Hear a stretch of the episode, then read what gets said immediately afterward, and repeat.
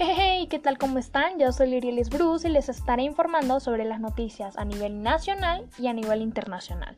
Empezamos. Coronavirus en Colombia, en vivo. Casos muerte y últimas noticias de hoy, pues. Coronavirus en Colombia. 936.982 contagiados en el país. El último informe del ministro de Salud y Protección Social, entregado el jueves 15 de octubre, o sea hoy, confirmó 6.823 nuevos casos, 151 fallecidos más para un total de 28.557, mientras que con un 826.831 pacientes se han recuperado. El número de casos activos es de 79.585.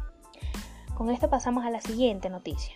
La alcaldía de Bogotá promueve la estrategia DAR, que significa detecto, aíslo y reporto para evitar la propagación del COVID-19, repito, detecto, aíslo y reporto.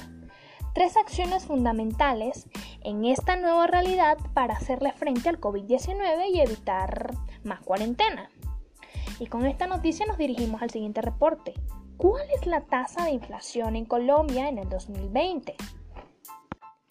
El 5 de octubre del 2020 a las 9 y 36 de la noche, la variación anual de la inflación al cierre de septiembre se situó en 1,97% y continúa por debajo del rango meta de entre 2,4% del Banco de la República y 1,85 puntos menos de respecto al registro del mismo periodo del 2019.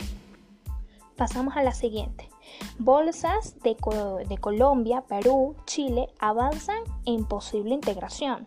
Las tres bolsas acordaron la contratación de un banco de inversión experto en valoración de empresas y activos con el objeto de que elabore un informe de valorización independiente de las tres entidades.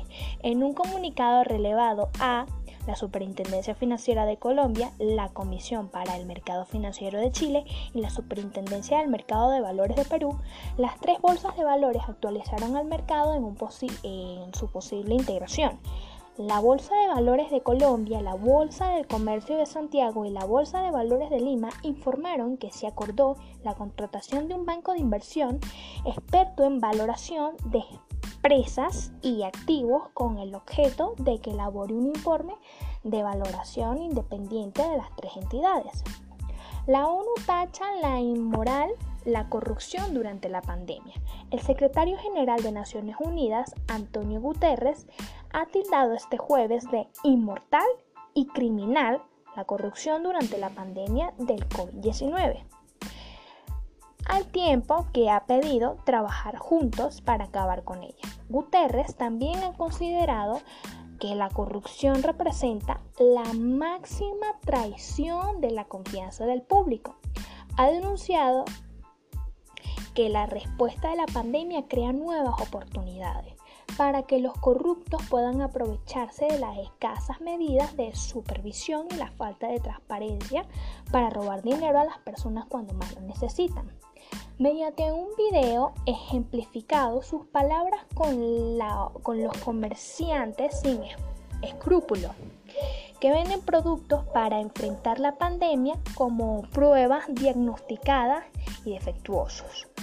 Polonia anuncia un confinamiento parcial. El primer ministro polaco Mateusz pidió este jueves a sus conciudadanos quedarse en casa y teletrabajar como parte de una batería,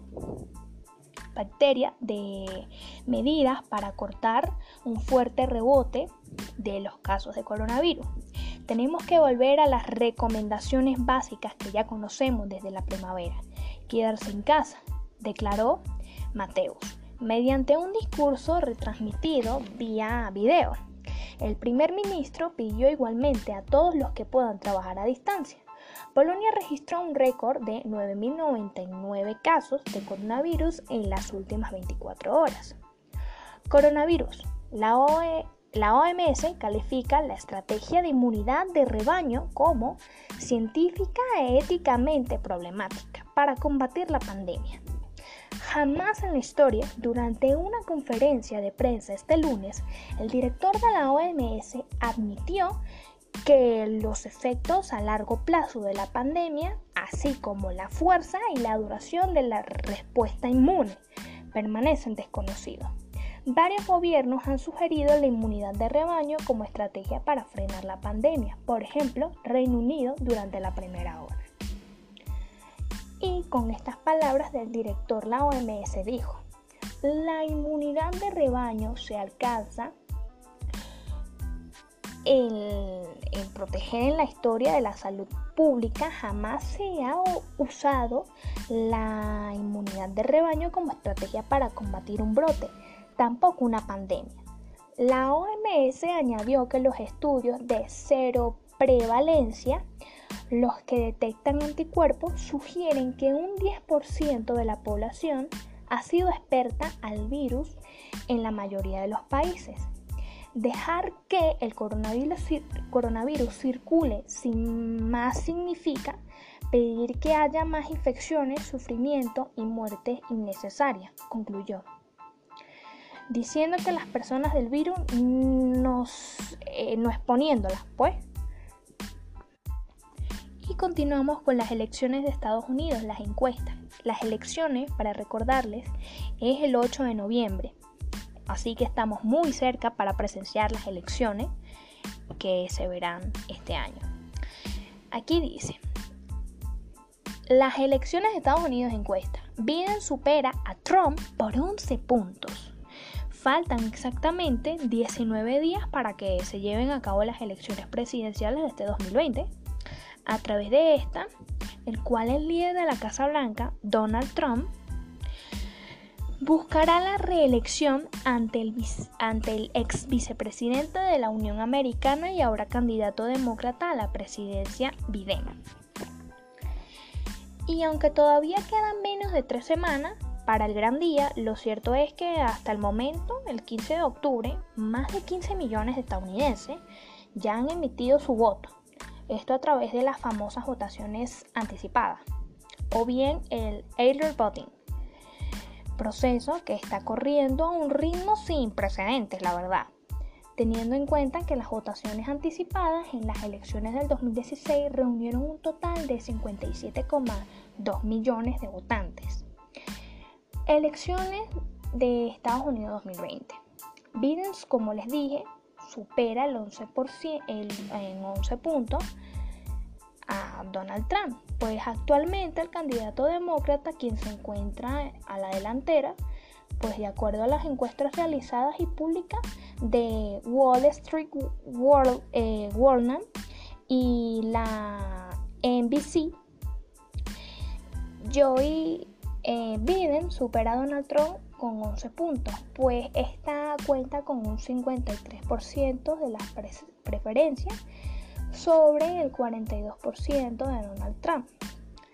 Pese a la ventaja que tiene Biden sobre Trump, es necesario tener en cuenta que el líder republicano ha demostrado cierta recuperación, pues las encuestas anteriores lo posicionaron con 14 puntos por debajo de Biden. Cabe mencionar que estas encuestas fueron realizadas a los ciudadanos estadounidenses que completaron el proceso de registro previo a las votaciones mismo que venció en la mayoría de los estados el pasado 6 de octubre. Y bueno, con estas noticias concluimos el podcast de hoy. Les deseo una feliz noche y hasta la próxima.